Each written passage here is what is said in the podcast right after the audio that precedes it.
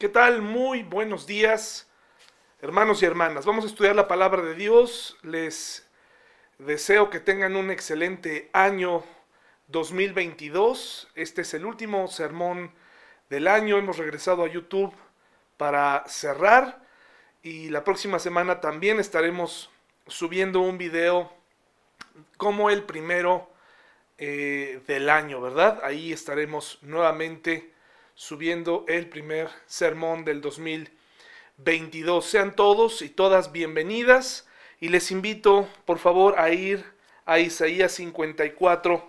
Deseo que todos hayan tenido una excelente eh, celebración de Navidad, recordando que el centro de esta festividad es el Señor Jesucristo.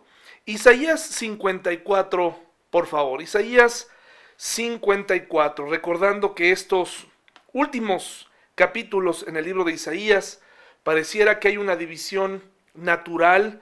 Los primeros eh, pasajes son pasajes duros de juicio en contra del pueblo de Israel, específicamente de Judá, donde Dios eh, a través del profeta Isaías invita a su pueblo a regresar a él, o si no, habrá consecuencias terribles para ellos en el futuro.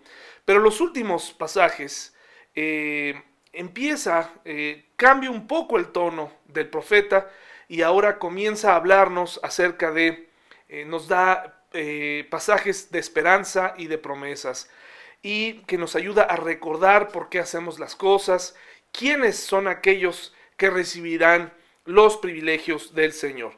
Isaías 54, por favor.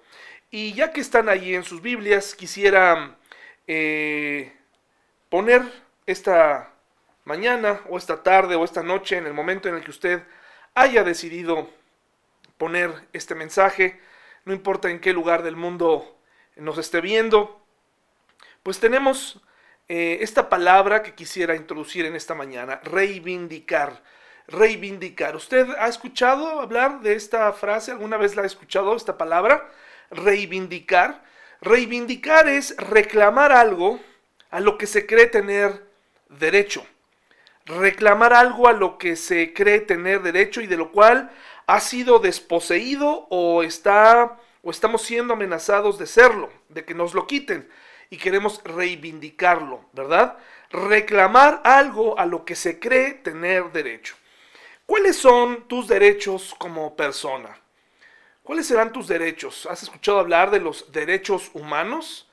Eh, muchas ocasiones violados en algunos países de, de Latinoamérica o del mundo. ¿Cuáles son nuestros derechos como personas, como hombres y mujeres? Incluso ya hasta existe un apartado especial para hablar de los derechos de los niños, eh, durante mucho tiempo ignorados o menospreciados. ¿Cuáles son nuestros derechos? Bueno, pues hay una constitución mexicana donde nos eh, da los derechos que tenemos como mexicanos.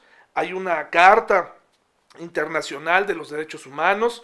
Usted escuchará en las noticias que incluso pues eh, en lugares donde hay guerra se tienen que respetar esos derechos, incluso derechos para los prisioneros, derechos para los niños que están en guerra, en fin, eh, hay una protección por la dignidad. Que se respete es otra cosa, pero hay, una, hay un respeto o debe, o debe existir un respeto eh, para los derechos eh, de los ciudadanos, de la gente en el mundo. es increíble, incluso en la guerra, ¿no? Habría ciertos principios éticos de cómo tratar a los prisioneros que eran capturados. Y bueno, hoy el mundo habla de muchos derechos y principios para cuidar la dignidad. Eh, no siempre se respetan, pero están ahí y eso es algo bueno. Recurrir a los derechos humanos. ¿Cuántas eh, luchas o peleas se han resuelto? O incluso cuántos criminales han sido sueltos, eh, han sido liberados por violaciones a sus derechos. ¿Cuáles son tus derechos como persona? ¿Los conoces? Como mexicano, por ejemplo, transitar libremente por el país, eh, sin ningún problema. Eh, ¿Qué derechos tienen o tenemos los humanos? ¿Cuáles son las cosas que creemos que son nuestro derecho? ¿Cuáles son aquellas cosas que probablemente no corresponden a nuestros derechos, pero los tomamos como nuestros? Eh, ¿Alguna vez te has sentido amenazado de perder algo que crees que es tu derecho de poseer? ¿Alguna vez has estado con esa zozobra de qué va a pasar si me quitan esto o aquello que es mío, que es mi derecho tenerlo? Eh, y entonces eh, nos preocupamos por esto o aquello. Isaías 54.1, por favor. El profeta Isaías nos ha dejado y nos habla, Dios hablando a través de él, nos da esta ilustración eh, acerca de eh, a, cómo se está dirigiendo. Está hablándole a su pueblo, pero está usando la figura como si le estuviera hablando a una mujer en especial, una mujer preocupada, una mujer viuda. Hay muchos casos en la Biblia de viudas en donde Dios, eh, a través de los profetas, a través de Jesús, hizo favores a las viudas. Y de hecho hay indicaciones específicas mm, para la iglesia, para el trato de las viudas. Dice la palabra de Dios para las que verdaderamente lo son. Aquellas que han quedado desprotegidas, que aún no tienen hijos que puedan ayudarles o familiares que puedan salir eh, por ellos, pero sí hay una obligación y hay una deuda para cuidar eh, siempre hacia las viudas, ¿no? Un cuidado especial hacia las viudas y los huérfanos. El Señor, nuestro Dios, ha dejado indicaciones para cómo tratarlas. Hay un cuidado especial para ellos. Y entonces el libro de Isaías, Dios a través de Isaías, nos permite comprender que aquí le está hablando a una mujer viuda. Es como está comparando a su pueblo, como si fuera una mujer viuda. Y esta mujer está preocupada. Versículo 54, uno dice, canta, oh mujer sin hijos, tú que nunca diste a luz. Aquí está hablando a una mujer que tiene ciertas características, ¿verdad? Que no pudo tener hijos. Prorrumpe en canciones de alegría a toda voz, oh Jerusalén, tú que nunca tuviste dolores de parto, pues la mujer desolada ahora tiene más hijos que la que vive con su esposo, dice el Señor. Una mujer casada, pero viuda y sin hijos. Y hay una mezcla hablándole a la mujer sobre esta situación. Una cosa es ser viuda y otra cosa para el pueblo judío era no poder concebir, no, ser estéril. De igual forma, en la palabra de Dios podemos notar que siempre hay muchos casos de mujeres estériles, de las cuales nacieron grandes hombres de la Biblia que nos dan lecciones de vida. Sobre todo cuando Dios permite que una mujer estéril dé a luz, eh, nos habla de esta esperanza, de esta oportunidad que tienen este tipo de mujeres y cómo Dios usa a mujeres que para el mundo fueron despreciadas, porque además esta costumbre hebrea para muchas ser madres del Mesías era muy importante. Y cuando una mujer era estéril, era desechada. Era una mujer que si bien había encontrado esposo, pues se le catalogaba como alguien que no había cumplido su función. Pero Dios utiliza a estas mujeres, las exalta, levanta su cabeza, las reivindica y a través de ellas hace una eh, cumple un propósito importante. Ahora, hermanos y hermanas, es muy importante recordar que aquí está hablando a su pueblo, pero está usando la figura de una mujer viuda, de una mujer eh, estéril, ¿verdad? también. Una mujer que no ha tenido hijos o que no pudo tener hijos por la falta de un varón. Entonces, eh, aquí Isaías 54.1 nos pone en primer, nos presenta a la mujer y le dice a esta mujer, canta, oh mujer que no tenías esperanza, una mujer que no tenía eh, la oportunidad de ser mamá, que no, no tuvo dolores de parto, que no tuvo esta oportunidad, entonces le da de pronto eh, el derecho a ser mamá. Ahora, ¿todas las mujeres tienen derecho a ser mamás? ¿Es acaso un derecho eh, que todas tienen, bueno, pues si se casan eh, es así, pueden tener hijos, pero aquí una mujer estéril, una mujer que se ha quedado viuda, pues no puede. Y sin embargo Dios de pronto le da un derecho que no tenía, y no solo un derecho, una posibilidad, porque no servía de nada que tuviera el derecho, sino que sin su cuerpo no respondía. Y aquí Dios de pronto le dice, ahora tú tienes el derecho a ser mamá. Y luego hay otra cosa, dice, agranda tu casa, le está hablando a esta mujer, perdón, un poquito antes, pues la mujer desolada ahora tiene más hijos que la que vive con su esposo, dice el Señor. Agranda tu casa, construye una ampliación, extiende tu hogar y no repares en gastos. Esta mujer que no solamente no tenía hijos, eh, no podía tener hijos, mm, aparentemente ni siquiera tiene esposo, por lo que vamos a leer a continuación, tampoco tiene los recursos suficientes, pero Dios le da la confianza eh, para mirar al futuro y construir para una familia que aún no tiene, pero que tendrá y le dice, construye. Esta es una mujer que no tiene mucho, pero le dice, construye. Haz una ampliación en tu casa. Te doy el derecho ahora, la posibilidad de prosperar. Nuevamente una promesa hacia el futuro. Tu vientre funcionará y eh, tu economía también funcionará, porque yo estoy contigo. No te preocupes, dice. Eh, pues pronto, versículo 3, estarás llena a rebosar, tus descendientes ocuparán otras naciones y repoblarán las ciudades en ruinas. Ahora esta mujer, que no tenía motivos para cantar, para vivir, para ser feliz, que estaba eh, relegada, que estaba hecha a un lado, sin esperanza, de pronto recibe estas noticias de parte de, no de un hombre que promete cosas al azar.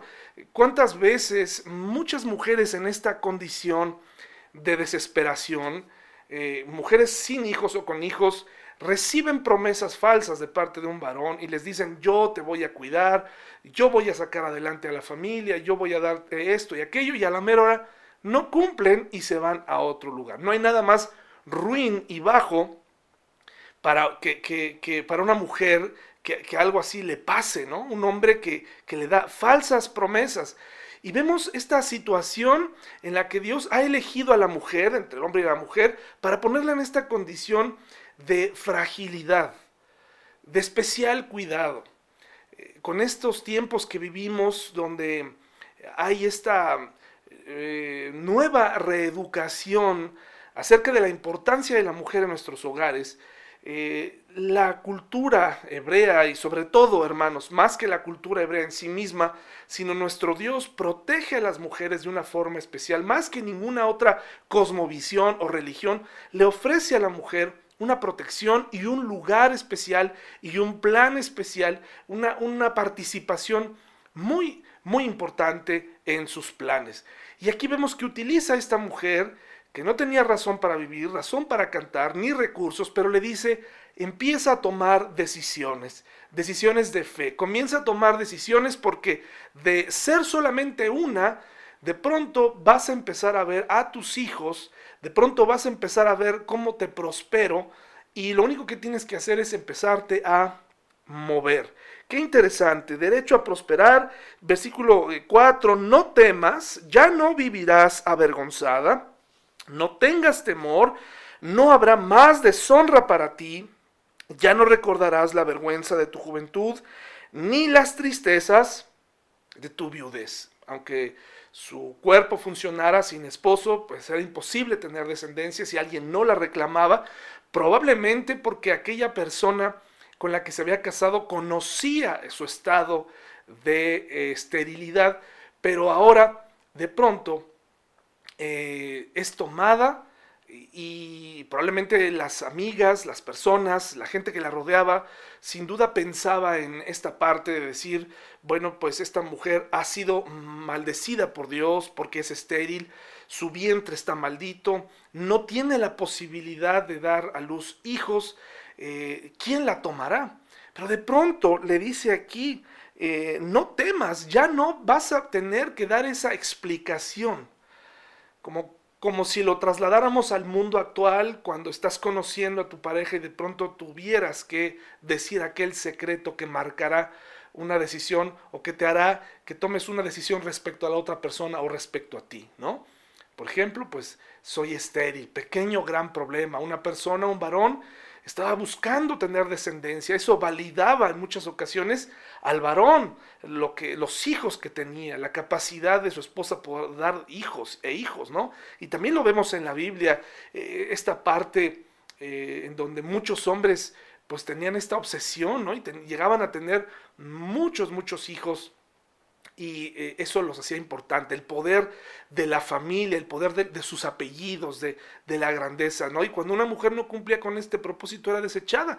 Y Dios le está diciendo, ya no te avergüences, no sientas eh, temor, esto ya no tendrás que dar esa explicación porque ahora ya hay algo nuevo, una canción nueva para ti, tienes el derecho a ser feliz, vas a poder levantar tu cabeza, hay un propósito, hay un plan para ti, hay esperanza para ti.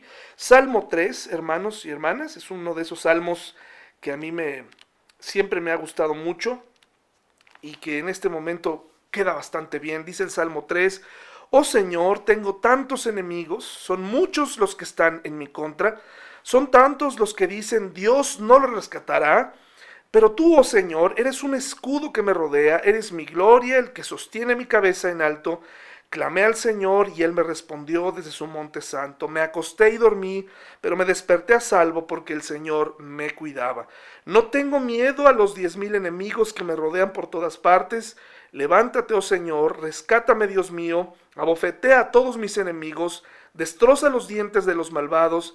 La victoria proviene de ti, oh Señor, bendice a tu pueblo.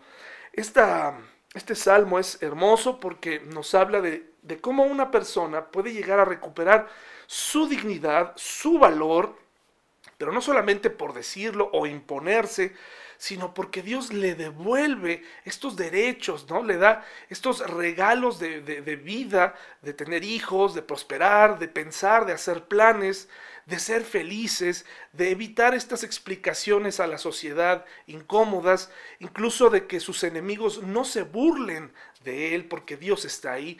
Dios cuando entra en nuestra vida nos da esta posibilidad de ver el futuro con esperanza. Viene el año 2022, seguimos en pandemia, hay muchas cosas que son inciertas para nosotros.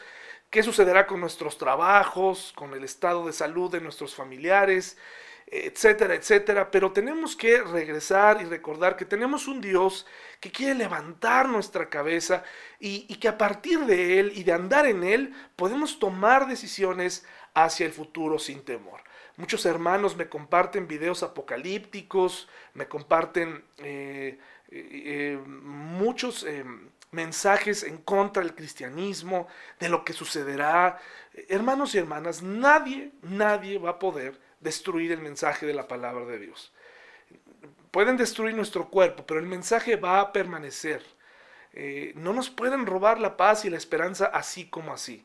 Si tú eres uno de esos hermanos que constantemente está buscándole eh, el lado conspirativo a la vida, buscándole este lado oscuro de, eh, de temor, eh, que escondes con estudios profundos, ¿no? Es que ya sabemos cuándo va a venir el Señor, es que ya sabemos eh, lo que está tramando el mundo. Hermano y hermana, si tú eres creyente, la confianza nuestra, pues reside precisamente en lo que Jesús ya hizo en la cruz y a partir de lo que Él hizo, tengo que caminar con valor, con valentía, con, fuerza, con determinación, con conocimiento de su palabra para tomar decisiones correctas. Cuando Él me ofrece todo esto, que le ofrece a esta viuda, eh, eh, que está usando esta metáfora hacia su pueblo, le está diciendo, canta, eh, mira hacia el futuro. Nosotros también tenemos que recordar que Él nos dio una nueva canción cuando estábamos sin propósito, cuando trabajábamos sin propósito. Ya no tenemos por qué hacer pronósticos de otro tipo. Ya no tenemos por qué vivir con miedo a, ciertas cosas, a buscarle mensajes ocultos al cielo o a la Biblia, o andar buscándole ahí cosas que la Biblia no dice, eh, hermanos y hermanas. Dios nos ha dejado su palabra. Imagínense que esa palabra tuviera mensajes ocultos. La palabra de Dios está ahí para ser estudiada y, y es inagotable, pero no está ahí para ser descifrada. ¿Sí?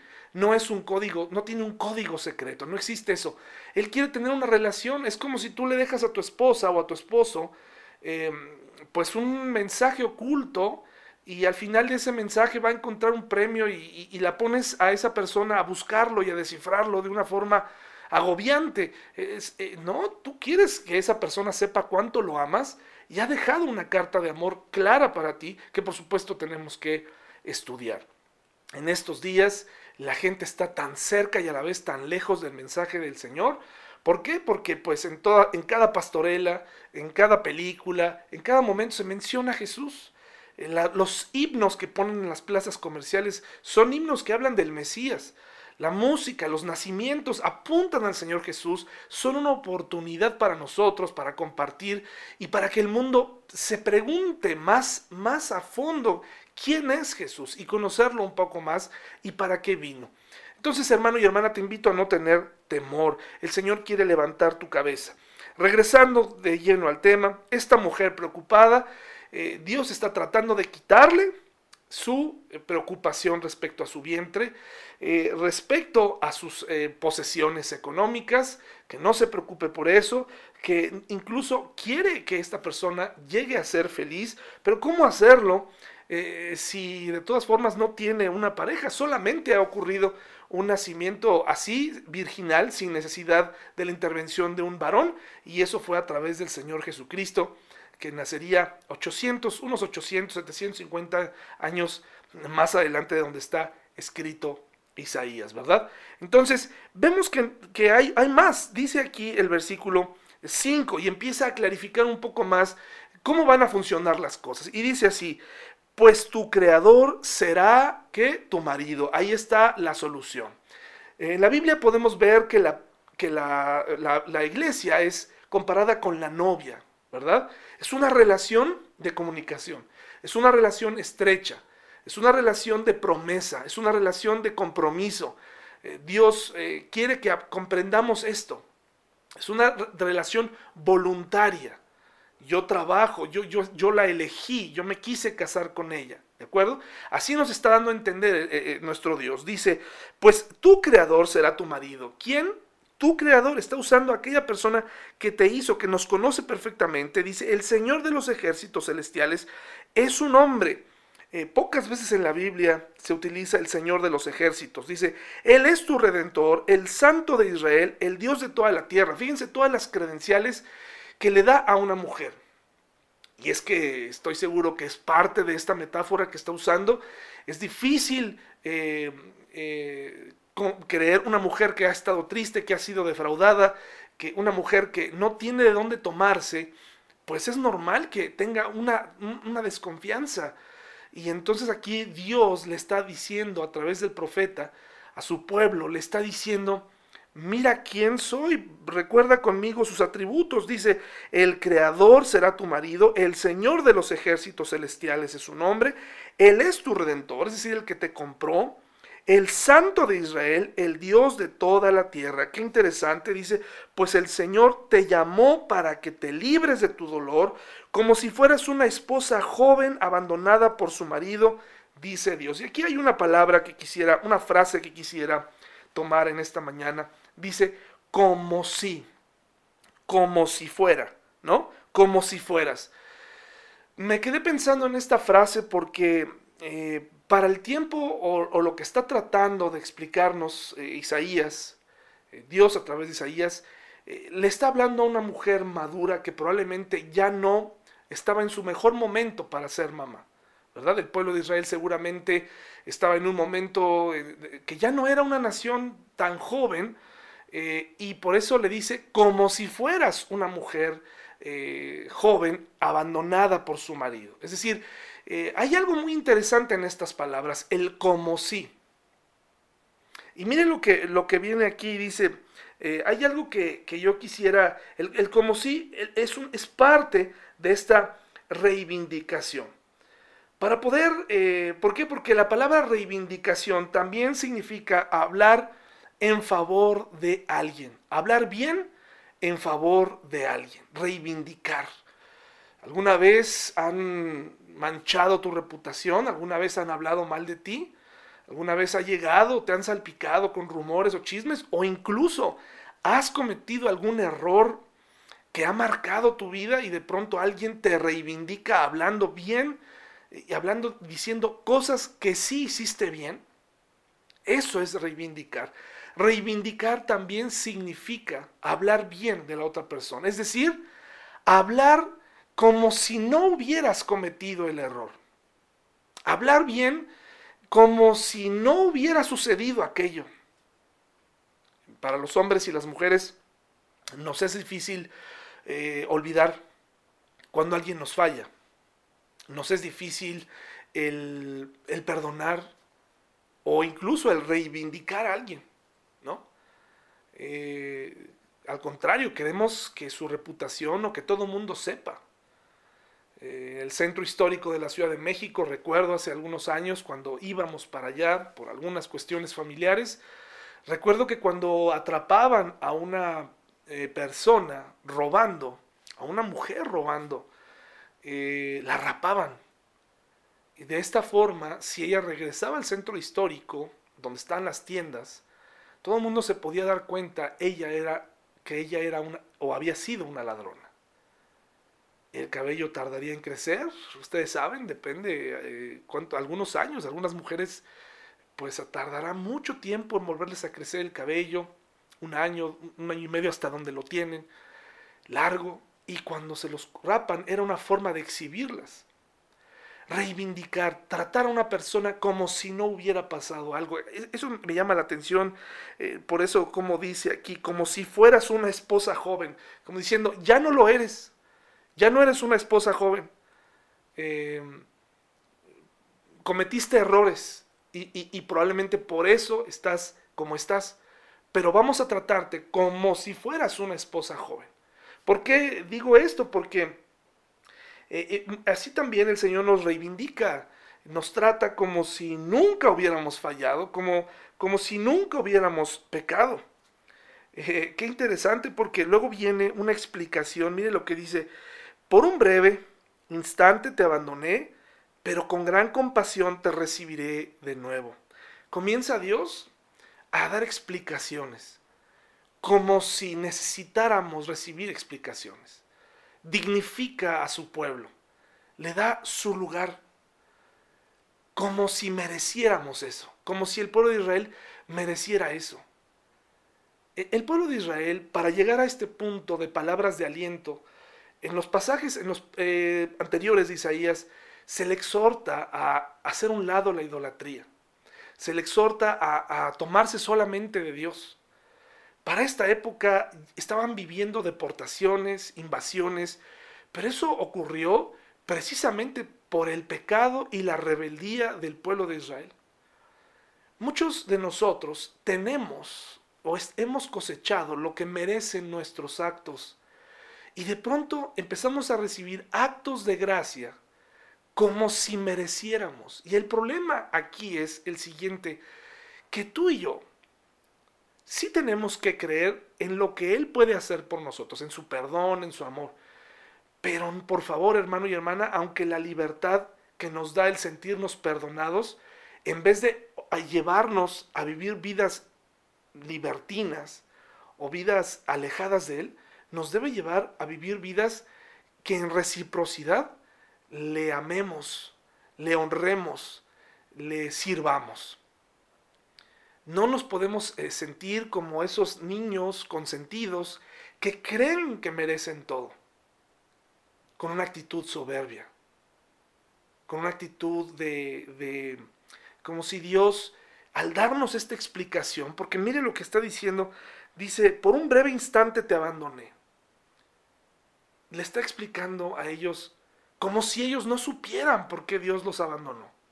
Pero aquí es el momento de Dios hay mucho que aprender del carácter de nuestro Dios, que le está dando, dice, por un breve instante te dejé.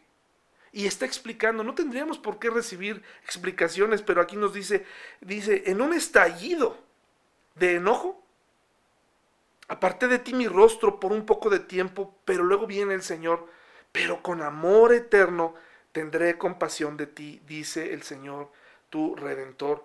Qué interesante que el Señor nos trata nos está explicando, nos dice, yo hice esto y aquello, pero dice el versículo 9, así como juré en tiempos de Noé, que nunca más permitiría que un diluvio cubra la tierra, y por cierto aquí no menciona por qué él destruyó la tierra. Él pudo haber dicho, acuérdate que te destruí o estoy permitiendo esta invasión porque eres idólatra, porque eres perverso. Así dice, como le prometía Noé, y no le dice, no está recordándole al pueblo. Todos estaban conscientes que en aquel momento la maldad del hombre era tanta que por eso destruyó al mundo con una inundación, con el gran diluvio. Entonces, interesante cómo Dios dice, así recuerda su promesa, porque de eso se trata la reivindicación. El Señor nos da explicaciones, eh, como, si, como si Él fuera responsable, ¿no? Dice, te abandoné, tuve un estallido de enojo. La reivindicación del Señor eh, nos hace conocer su carácter a través del Señor Jesucristo. Él asumió se asumió como culpable, se asumió como si fuera él merecedor de lo que nosotros éramos culpables. Qué forma de enseñarnos a nosotros lo que significa amar a alguien. Eh, quiero compartir con ustedes un pequeño escrito que encontré, espero que les guste, se llama Dejar ir requiere amor. Dejar ir requiere amor. Es decir, hay ocasiones en las que tenemos que aprender a dejar ir y hay momentos en, los que Dios nos abandonó por un breve tiempo para mostrarnos algo superior, que mostró su ira hacia nosotros. Eh, no siempre está enojado Dios, pero en nuestra vida hay disciplina como sus hijos. Y mm, me parece que nos enseña que hay momentos donde es necesario aprender a dejar ir, aún a lo que más quieres. Dice, dejar ir requiere amor. Quiero leerlo aquí, mira, para ti. Dice, dice lo siguiente. Dejar ir no significa dejar de querer. Significa que no puedo hacer eso por otra persona. Dejar ir no significa apartarme. Es darme cuenta de que no puedo controlar a otro. Dejar ir no es habilitar, sino permitir el aprendizaje debido a las consecuencias naturales. Dejar ir es admitir impotencia, lo cual significa que el resultado no está en mis manos. Dejar ir no es tratar de cambiar o echarle la culpa al otro, es hacer lo que más lo, más que pueda de mí mismo, es hacer lo más que pueda de mí mismo. Dejar ir no es interesarse en, sino interesarse por. Dejar ir no es arreglar a otros, sino brindar respaldo. Dejar ir no es juzgar, sino permitirle a otro que sea un ser humano. Dejar ir no es estar en medio manipulando todos los resultados, sino permitirles a otros que afecten sus propios destinos. Dejar ir es, no es proteger, es permitirle a otro encarar la realidad. Dejar ir no es negar, sino aceptar. Dejar ir no es regañar, reprobar o discutir, sino más bien examinar mis propias fallas y corregirlas. Dejar ir no es acomodar, acomodar todo a mis deseos, sino tomar cada día así como viene y alegrarme en él. Dejar ir no es criticar y controlar a alguien, sino tratar de llegar a ser lo que sueño que puedo ser. Dejar ir no es lamentar el pasado, sino crecer y vivir para el futuro. Dejar ir es temer menos y amar más. Margaret J. Rink. Eh, qué interesante. Dice, los, los cristianos pudieran llegar a amar mucho. Supongo que es el extracto de un libro. El Señor nos da una probadita en su santidad, en su forma de planear la salvación, nos da nuestro lugar. Qué interesante, ¿verdad? Y, nos da estas explicaciones y nos dice, yo te recibo con amor, quiero reivindicarte. La reivindicación, hermanos y hermanos, consiste en promesas. Dios nos hace promesas hermosas, hermosas. Dice, pues las montañas podrán moverse y las colinas desaparecer, pero aún así mi fiel amor por ti permanecerá. Mi pacto de bendición nunca será roto, dice el Señor que tiene misericordia de ti. Oh ciudad azotada por las tormentas, atribulada y desolada, te reconstruiré con joyas preciosas y haré tus cimientos con lápiz lazuli. Haré tus torres de rubíes relucientes, tus puertas de gemas brillantes y tus muros de piedras preciosas. Yo les enseñaré a todos tus hijos y ellos disfrutarán de una gran paz. estará segura bajo un gobierno justo e imparcial. Tus enemigos se mantendrán muy lejos, vivirás en paz y el terror no se te acercará. Si alguna nación viniera para atacarte, no será porque yo la haya enviado. Todo el que te ataque caerá derrotado. Yo he creado al herrero que aviva al pueblo de los carbones bajo la fragua y hace las armas de destrucción y he creado los ejércitos que destruyen. Pero en aquel día, aquel día venidero, Ningún arma que te ataque triunfará. silenciarás cuanta voz se levante para acusarte. Qué interesante, hermanos, la reivindicación, el, que el Señor eh, nos permita reclamar algo como sus hijos, dice Juan, ¿verdad? Que Él nos dio a, los que... Vamos a leerlo, hermanos, vamos a Juan 1.12, por favor. Vamos, para no citarlo mal, vamos allá. Mire qué, interesante, Juan 1.12 dice así, pero a todos los que creyeron en Él y lo recibieron, les dio el derecho de llegar a ser hijos de Dios.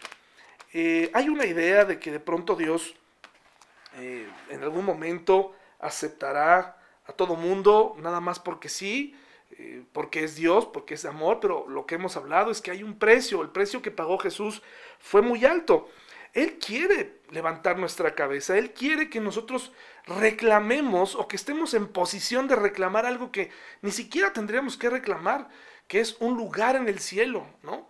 Un lugar en su presencia. Y si lo podemos hacer es gracias a su Hijo Jesucristo. Él nos reivindicó, ahora nos mira como si no hubiéramos pecado, nos mira como gente que está en este proceso rumbo a la santidad, que nos, nos mira con paciencia, nos mira con misericordia, hermanos y hermanas. Y no solo eso, sino que también nos reivindica hablando bien de nosotros, ¿verdad? Eh, tratando de defendernos, intercediendo por nosotros y nos hace promesas tremendas que nos, que nos hace sentir como si mereciéramos todo esto. Pero recuerde, tenemos que tener precaución, humildad. Versículo, el último versículo, hermanos, en la última parte dice, estos beneficios, esta reivindicación, todas estas promesas, una nueva canción, una, una, un milagro para quien no tenía nada, sucede, dice aquí, estos beneficios los disfrutan los siervos del Señor. Y ser un siervo es una persona que, como la palabra lo dice, sirve, no nada más critica, no nada más está observando, sirve, aprende y pone en práctica, no nada más habla, no nada más tiene un, una apariencia eh, de santidad o nada más eh, en Navidad habla de Dios o que de pronto entra en etapas de mucha espiritualidad, pero que eh, no se le ve el fruto el resto del año. Hermanos, tenemos que despertar, no cometamos el error de la pastorela, estar tan cerca de la verdad y a la vez tan lejos. No eh, formemos parte de estas costumbres de minimizar el poder de Dios, el creer que lo merecemos todo y no regresarle con agradecimiento una vida limpia. Dice aquí, estos beneficios los disfrutan los siervos del Señor yo seré quien los reivindique. Yo el Señor he hablado. Es un hecho, es un hecho que el, Señor nos va a reivindicar, nos va a dar el derecho de reclamar algo como nuestro, como sus hijos, un lugar en el cielo, una paz en la tierra, un, beneficios que solamente le corresponden a sus siervos que solamente le dan a las personas que son capaces de obedecer, de aprender a obedecer, de renunciar a, nosotros mismos, una nueva canción para nuestro mundo y nuestra mente cansada, hermanos y hermanas. Él es el que nos va a levantar la cabeza cuando hemos sufrido, hemos batallado, han hablado de nosotros, han manchado nuestra reputación.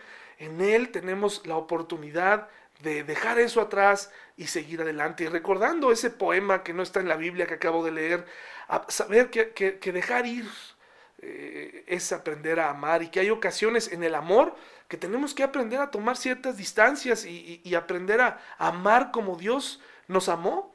Hay mucho que aprender de nuestro Dios. Este hecho de dejarnos por un momento frente a nuestra realidad, abandonarnos eh, para que pudiéramos comprender frente a nuestras decisiones y las consecuencias de nuestras decisiones, Es, ah, es, un acto de amor, no es un acto de abandono en sí mismo, sino es algo que Él nos quiere enseñar, porque solamente así, desafortunadamente, aprendemos.